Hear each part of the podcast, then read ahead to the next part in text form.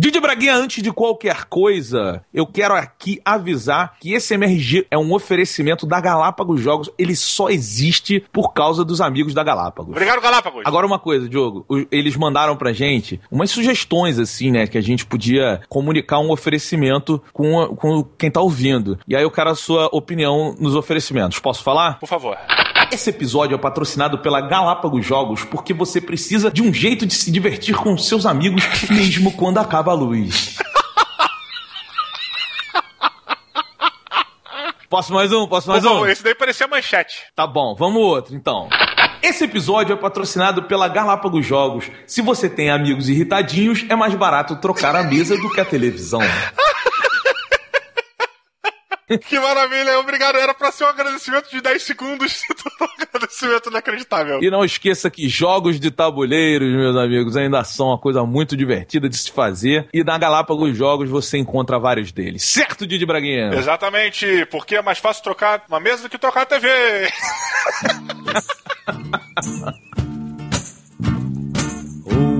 Ouviremos o podcast. Matando gigantes robôs. Estrada Beto, Braguinha Didi. Solano Afonso.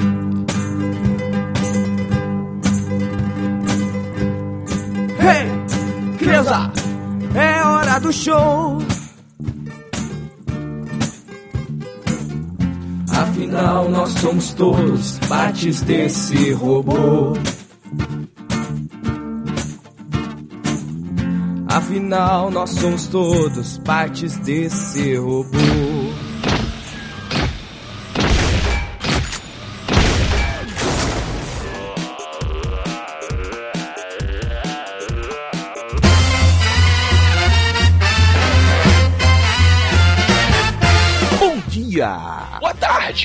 Boa noite.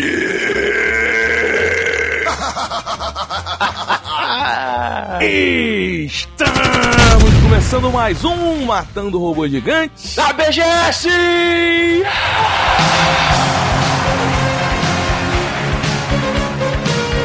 Muito bom. Eu sou o Beto Estrada e estou aqui com Afonso BGS Solano. diretamente de Brasília. Didi tá virando rotina o Catra chegar a Braga. pam, pam, pam, pam. Ei, Diogo Bar. Pra quem não pôde ir na Brasil Game Show, estivemos lá, né não, Beto? Né não, Didi? Todos esses dias aí, quinta, sexta, sábado, domingo passado, no palco da Warner Games, fazendo e acontecendo. É verdade, e cara, eu não sei o que que tá acontecendo, mas a regra da minha rotina de BGS é: primeiro dia eu tô maravilhoso, segundo dia minha voz vai embora e eu fico com a voz de lixo. É, fica assim. É, o primeiro dia é o normal. Aí no segundo dia sua voz é pedófilo do parque. no terceiro dia ela é morcegal, né? Só- Morcegal, pode crer. Só quem ouve o sonar pega e no último dia tá o Mr. Catra. É, mas a gente sabe o que acontece, né, Diogo? Na verdade, a gente sabe o que acontece. Grita que nem um louco. Exato, eu, eu tenho um grande problema. Um, o, o pessoal do som, apesar de ser muito simpático, muito bacana, eu sou um bando de filho da puta. Porque eles não botam a porra do retorno pra gente. Então eu não sei a emoção que eu tô passando. E eu sou um cara que eu não preciso ouvir minha voz. Eu preciso sentir a emoção da minha voz. Ah, Porque eu, eu preciso sentir a pressão, pá, da voz saindo e tal, pra saber se eu tô dando o impacto que eu quero dar de verdade. Aham. Como eu não tenho retorno, cara, eu sempre vou no talo, toda hora. E falando em emoção, Didi, muitas emoções, né? Quem não pôde ir, dar uma olhada lá, ou acompanhou lá na live, né, Beto? Lá que teve na, na WB Games, ou pôde ver lá no nosso Instagram, Facebook e Twitters, etc. As fotos lá, a multidão, porra, nota mil. E teve um rapazinho, rapaz, subiu no palco, né, Beto? Porque a gente tava jogando com o Wendel Lira. E aí a gente escolheu o pessoal da plateia pra tentar vencer ele no FIFA e tal. Tinha Street Fighter também, tinha um monte de jogo. E aí o menininho foi escolhido, acho que pelo Didi, né? Subiu ali no palco tal. E o Diogo vai tirando as coisas da cartola, porque a gente tem que aquele tempo tal, na alegria. O Diogo falou: agora, antes de jogar, tem que saber cantar nessa porra aqui. Aí eu e o Beto, tipo, cara, por quê? Vambora, Diogo. Todo mundo tem que cantar. As pessoas vão cantar no palco, caralho. Aí o menino subiu. E na hora que a gente falou que ele tinha que cantar, Beto, começou a chorar, Beto. Copiosamente, cara. Mão na cara. Sabe aquele meme do menino de mochilinha que a repórter vai perguntar pra ele, começa feliz e de repente vê um choro do nada? Esse aí, foi exatamente isso. Cara, ali na hora que a cara dele quebrou e ele começou a chorar na frente de centenas de milhares, milhões de pessoas, eu cruzei o olhar com o Diogo e durante meio segundo a gente pensou: estragamos o moleque. Para o resto da vida ele será.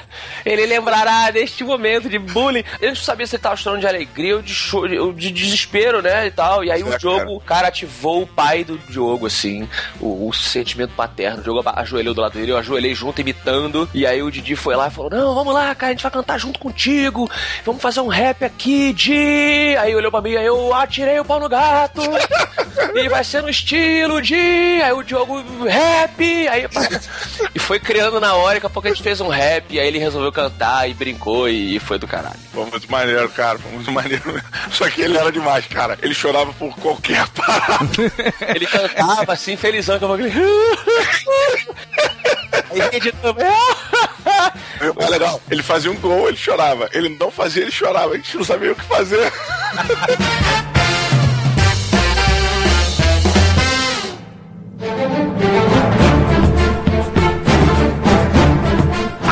Afonso Solano e Didi Braguinha, chegamos naquele momento em que o MRG tira o tênis, vai descalço, andar no mato, andar na várzea. Que introdução. E nós vamos, rapaz, atender o pedinte pediu. E recomendar coisa boa pra jogar aí. tu que tinha que fazer, Diogo? Você tá hoje com a voz aí de mendigo, pô? Eu não tô com voz, mendigo, não. Faz aí, faz um mendigão aí pedindo recomendações do MRG. Eu não cumpro as normas da sociedade. Faz aí, cara, o povo quer, Diogo. Por isso que eu moro na rua, não sigo as regras da sociedade. Qual é a oportunidade que você tem de fazer uma voz legal, Diogo? Não porque eu sou babaca. Tô curioso, Diogo. Logo agora que a gente tá fazendo várias vozes lá no RoboVision 2000, Diogo, no, no YouTube do MRG. Caraca, cara, se você não assistiu o último Robovision, você tem que ver. Foi um dos mais engraçados. Então faz a voz do mendigo aí, Diogo. O, o povo tá animado aí. Ó, vou fazer especialmente pro Afonso, hein? Obrigado. Mudei de ideia, não. Caralho, Beto. Diogo Braga, só porque você não quer falar, fale, porque eu sei que você vai despejar seu ódio em cima de One Piece. Exatamente, senhoras e senhores. Algum tempo atrás eu falei pro Beto que eu tava maluco querendo o jogo do One Piece, o último lançamento do One Piece. E aí o Beto, carinhoso do jeito que é, né? O cara e tal, pai, foi lá, o Beto mexeu os pauzinhos e pum, trouxe o jogo. Ah, Falei, Didi, não era isso que tu queria? Aí eu virei pra ele e joguei. Dia seguinte eu falei, não, cara, não era esse que eu queria. Existem dois jogos recentes do One Piece. quando vocês falam One Piece, estão se referindo ao mangá? Aham, o mangá que a gente até já fez um programa aqui muito bacana tempos atrás. Vamos ver se a gente. Vamos ver se a Creuza bota aí na postagem. É, é um mangá barra anime, né? Do One Piece e tal. E o lance é que tem realmente dois jogos. Tem um jogo que é o Burning Blood, que ele é um jogo no estilo Azuras Wrath. Onde você meio que vai lutando, né? É, é tipo um X1, tipo um Tekken, assim, sabe? E aí tu vai lutando, enfrentando, seguindo a historinha aí, lutando contra, contra os inimiguinhos, só que tipo contra um inimigo, saca? É um jogo de porrada. É, mas assim, rapidinho, rapidinho. É porque acho que Azura's Wrath é um, é um exemplo que não funciona, porque Azura's Wrath é muito de Quick Time Event. Ele é um jogo de luta. Sim, Sacou? É em 3D. Ele é um jogo de luta e aí a cada. É, é assim, você enfrenta um inimigo e você avança na história, mas ele é um jogo de luta em 3D. É isso. Mortal Kombat, cara, em 3D e você mexe a câmera. Mas por que, que você comparou com Azura's Wrath? Porque ele tem a mesma vibe, você só joga na hora da porrada. Peraí, sabe, essa definição, você só é um jogo que você só joga na hora da porrada, é a definição de todos os Street Fighters e Mortal Kombat. Mas é que tá. É a definição de fighting games, né? De fight game. Não é, mas olha só, pra começar, o, Fight, o Street Fighter ou o Mortal Kombat, eles são jogos é, é, visão lateral. Você não consegue movimentar a câmera nesse tipo de jogo. E a história desses jogos, desculpa quem gosta pra caralho, quem é fã, geralmente é merda. Sim. Ela, ela é bem simples, assim, sabe? Tipo, a história qualquer, qualquer nota. A gente falou uma vez no MRG aqui de Mortal Kombat X, se me lembro bem, Beto, que a história do Mortal Kombat X, ela é merda, tipo um filme da madrugada no, no, no Telecine 2 que tu não consegue parar de ver, que é tão merda, Cara, tão complexa, que tipo, caralho, que merda. não, a história de jogos de luta como Street Fighter, Mortal Kombat, é a história de filme pornô. É, isso. Pra ver história, você tá ali pra, pra passão, sacolé? Mas, eu, sei lá, eu, eu e o Beto, pelo menos na época, eu lembro que a gente ficava tipo, caralho, que merda, preciso ver mais. Mas o, o lance é que o, o, o One Piece, ele, ele tem um foco mais interessante na história, ele tem um- uma narrativa melhor, sabe? É, é um pouco diferenciado, sabe? A maneira como as coisas são contadas. E até o próprio design do jogo lembra mais o design do Azura's Wrath. Uma coisa mais oriental, sabe? E etc. Eu achei, o jogo eu sei que não gostou, mas eu achei ele muito foda, porque ele, ele é um jogo de luta, só que é um jogo de luta com muito molde de, de anime japonês, sabe? Por exemplo, cada golpe ele tem uma onomatopeia do andar do cara correndo, fica saindo. Ele acontece um milhão de coisas na tela ao mesmo tempo. Ele tem um volume, ele tem um movimento assim muito interessante. A porradaria é legal, isso tem que con- concordar, é legal. Mas o meu problema, que eu até conversei com o Beto antes, é que, cara, a minha expectativa pra eu jogar o One Piece Warrior 3 Pirate Warriors 3. era tão grande que quando veio esse jogo eu fiquei mega decepcionado. Mega. Tipo assim, é a criança quando recebe roupa no Natal. Porra, mané, que merda. Que pena, então. Então você tá fazendo uma não recomendação, Diogo, na sua opinião. Tô fazendo uma recomendação e uma recomendação também, porque agora na BGS encontrei com o Cadu, lá da, da Bandai, encontramos, e o Beto falou, Cadu, Didi está triste. Ah, Cadu, Didi precisa de um amigo na Bandai. Cadu, Didi precisa jogar Pirate Warriors 3, Cadu.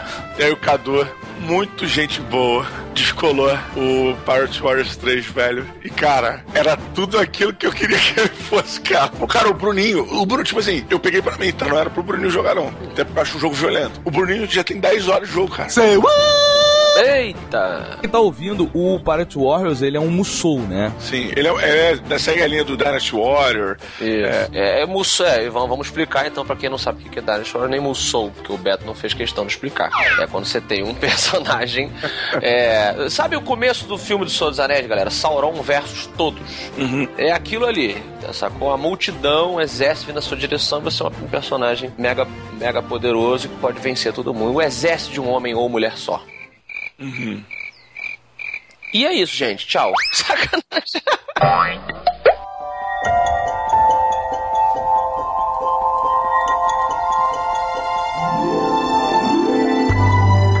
Afonso Solano, Oi. já você eu sei que está numa obra de arte. Meus amigos do matandorobogigantes.com.br Eu sou um grande fã da galera do da, da Play Dead, né, que fez o Limbo em 2000 e... Cara, o Limbo é de 2009? Vamos lembrar aqui? Ah, Afonso, para de inventar, você tá com a Wikipedia aberta aí. Não, eu realmente não sabia. 2010, 2010, errei, errei. É, e cara, eu achei o Limbo um jogo tão cuidadoso e muita gente, né? Ele deu, ele deu uma explodida, digamos assim, no cenário independente. O Didi, que é o nosso representante, o Indidi, que é o nosso representante aqui, tu- com a Você ficou emocionado. emocionado. Diogo sabe a importância que o Limbo teve e tem ainda para o cenário independente, né? Mas o, o Afonso, e aí a pessoa que tá ouvindo falou assim, mas porra, ia ser tão legal se o, se o Diogo tivesse um canal no YouTube de jogos independentes, cara. E eu digo pra você, Beto, o Diogo tem um canal chamado Indidi, que vocês podem acessar por onde, Diogo? Pelo YouTube, né, cara? Mas tem também um, um endereço que eu sei. Pô, é, é, pode entrar lá no Didi.com, eu acho. É, é no Didi.com, sei lá. É, escreve Didi no YouTube. Indie, tipo de independente, né? Indie, Di. Vocês vão achar lá o Didi jogando e comentando o cenário independente, jogando com o Bruninho também. É meio caído, tá? Não espere muita coisa. Não é caído porque o Afonso Solano já participou. E quando o Afonso Solano toca no seu canal, você se torna ouro. Mas, cara, é, ele foi super importante. O, a Play Dead, né? O, que ela fez com o Limbo foi super importante. E, e serve também como, eu acredito eu, uma introdução ao mundo independente. Pra quem ouve falar, às vezes, pô, mas jogo independente, as paradas toscas aí, meu irmão e tal. Isso é a- mostra o quê? Que para, para esses desenvolvedores que não têm tantos recursos quanto grandes empresas, etc., é muito mais importante a história e o conceito, né? Do que necessariamente uma interface bizarramente complexa e tudo mais. Ah, e mostra também que apesar de ter muita merda, existem grandes pérolas também no universo independente, né? A verdade é. É isso. É, na verdade, acho que tudo, né? Toda. Filme, música e, agora o gênero independente é, sempre vai ter muita merda e as coisas boas são as que fazem. É a famosa pipoca doce, que a gente fala de vez em quando ela vem, né? E acredito eu que a Playdead tem acertado de novo com Inside, que é a minha recomendação de hoje aqui. É um jogo que saiu há, pouquíssimo tempo para Xbox One, pra, tem para PlayStation 4 também, em, em agosto saiu que conta a história de um menininho. O jogo ele segue mais ou menos a, a, a, a jogabilidade do Limbo, né? Você joga um, é uma jogabilidade 2D. Você tem que ir da esquerda para a direita sempre, resolvendo puzzles e, e, e ao mesmo tempo desenvolvendo a história, entendendo a história que não lhe é entregue de bandeja. Não há diálogos, não há palavras compreensíveis, nem, nem instruções, nem texto, nem nada. E você acompanha esse menininho de deve ter ali os seus 10 10, 11 anos, talvez um pouquinho mais, é, camiseta vermelhinha, e ele está atravessando um cenário, um, um, mundo onde algum tipo de sociedade, uma coisa meio 1984, uma coisa de, de manipulação da vontade daqueles que, que têm poucos recursos, etc., está acontecendo. Você é um perseguido, né, por uma organização ou por um grupo de pessoas ou pelo governo. Quando eu digo ou, é porque não é explicado exatamente. E a graça, né, a, o brilho do Inside é, é, está aqui. Ele é um mundo muito mais pé no chão do que o Limbo, que era uma coisa mais fantasy. Ainda assim, existe uma dose muito interessante, muito fascinante de ficção científica. É, que faz você questionar se, como toda boa ficção científica e fantasia, né, em geral, funciona como uma metáfora para o nosso mundo mesmo. É, existem diversas teorias sobre o final do jogo. É, é, ele brinca com a sua percepção do que é videogame, do que é jogar videogame, quem está controlando quem, será que é isso, será que é uma coisa mais é, relacionada ao mundo em geral, enfim, é, é, cara, eu achei sensacional um jogo que você, se você jogar devagarinho, eu gosto muito de jogar devagar, eu paro, eu olho o, o cenário, etc. Uhum. Você vai terminar ele em umas 5 horas, no máximo 6, se você for bem, com bastante calma, sabe? Dá para você degustar em, em, uma semaninha se você jogar com muita calma. E, cara, que arte, que som, sabe? De uma, de uma, de uma simplicidade, assim, é, magnífica. Não é um jogo muito caro. Não, ele tá 40 reais, assim. Ele vale 40 reais? Essa é a pergunta. Cara, eu acho que ele valeria, sem sacanagem, bem mais, assim. Se custar 100 reais, eu falar pra você comprar. Sério? Sério. Porque eu não, eu não acredito no, no ah, porque isso aqui teve 40 horas, então valeu os meus 200 reais. Eu acho que vale o que você vai levar para sua vida, cara. E o Inside, ele, ele ensina você a contar uma história, sacou? Se você gosta de contar história, se você quer trabalhar com isso, para você serve. Se você simplesmente é um consumidor de boas histórias e, e bom level design, sabe? É, é, você vai sair com, com um parâmetro, né? A gente aqui no programa, esses tantos anos de Matando Robô Gigante, a gente vive dando a nossa opinião e tal. A opinião é um conjunto de referências que a gente acumula ao longo longo dos anos e usa isso de parâmetro para comparar com as coisas novas. Ele, ele te dá um parâmetro desse mercado independente e, e outros. Você pode comparar ele com jogos AAA, na minha opinião, em relação a como contar boas histórias.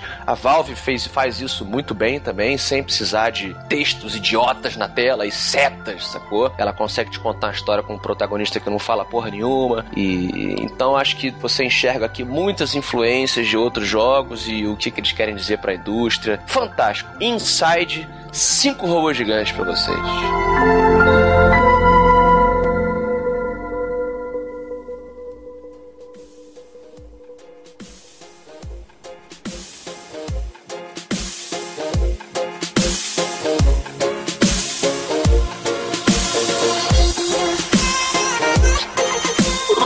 Duque Estrada e você, meu querido amigo pirata qual a sua indicação para o Pedinte pediu? Cara, eu vou com o último grande lançamento aí dos videogames, e é Deus Ex Mankind Divided.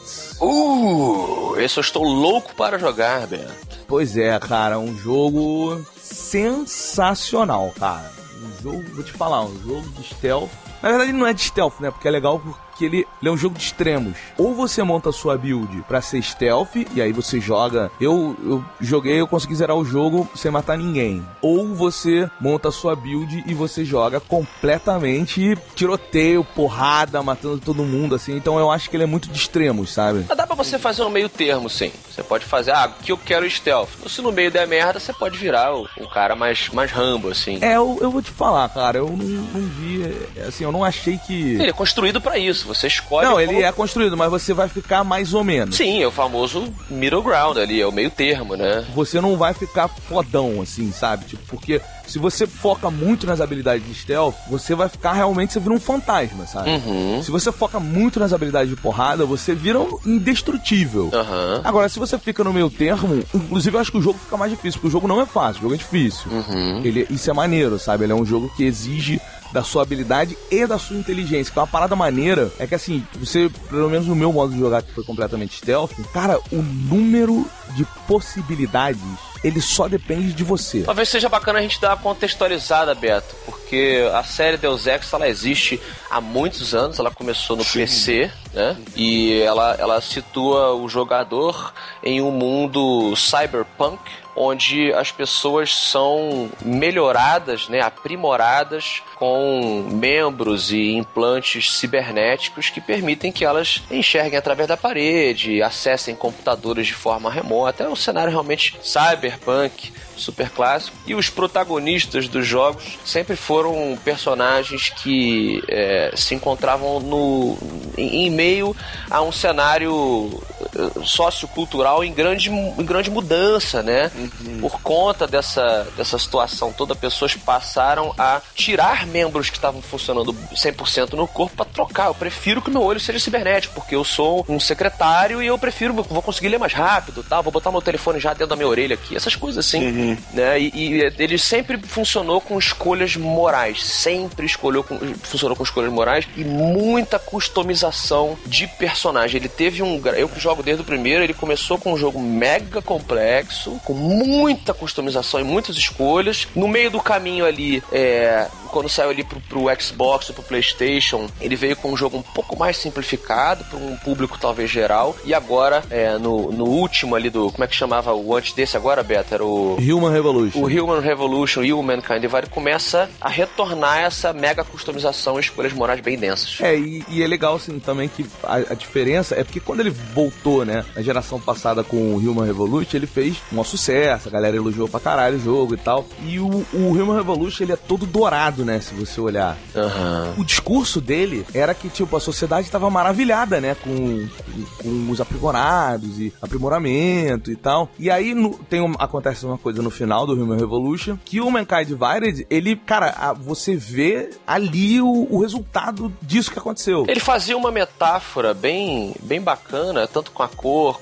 quanto a questão das asas e tal, com o Ícaro voou demais, né? O pai dele falou, eles construíram asas de cera para poder voar, e aí o pai dele falou, não voe alto demais. O primeiro, o Deus Ex anterior, ele fazia isso com os trailers, e a questão do, da cor dourada, da renascença também, mas puxando essa coisa do anjo. E o cara não voa alto demais. Vocês estão exagerando com o uso da tecnologia. Vocês vão se queimar. Né? Então ele brinca com isso e agora tem uma outra direção artística, né, Bena? Pois é, e ele fica com uma cara. Cara, é, um, é uma cara de perseguição, assim, sabe? Uma coisa meio. Ele tem muita referência a esses momentos de perseguição, por exemplo, o nazismo com os judeus e tal. Ele trata muito disso, assim. A, o questionamento agora é que os aprimorados eles são um perigo para a sociedade. Então a sociedade está meio que não querendo eles e eles viram escória e aí tem toda uma discussão e eles estão lutando e aí tem uma galera pacífica, tem uma galera não pacífica. Mas você não acha, Beto, de certa forma, o protagonista pediu por isso? Pegaram? Pegaram essa aí? Não? I never asked for this. Ah. Porra, tu falou essa porra na BGS inteira, Beto. Achei que ele fosse pegar rapidinho. É. Porra, maluco. Mas o. Mas, cara, enfim, é um jogão. Ignorou, né? Ignorou, não gostou. Não, você quer que eu fale o quê? Eu quero que você ria, Beto. Ha! Ha!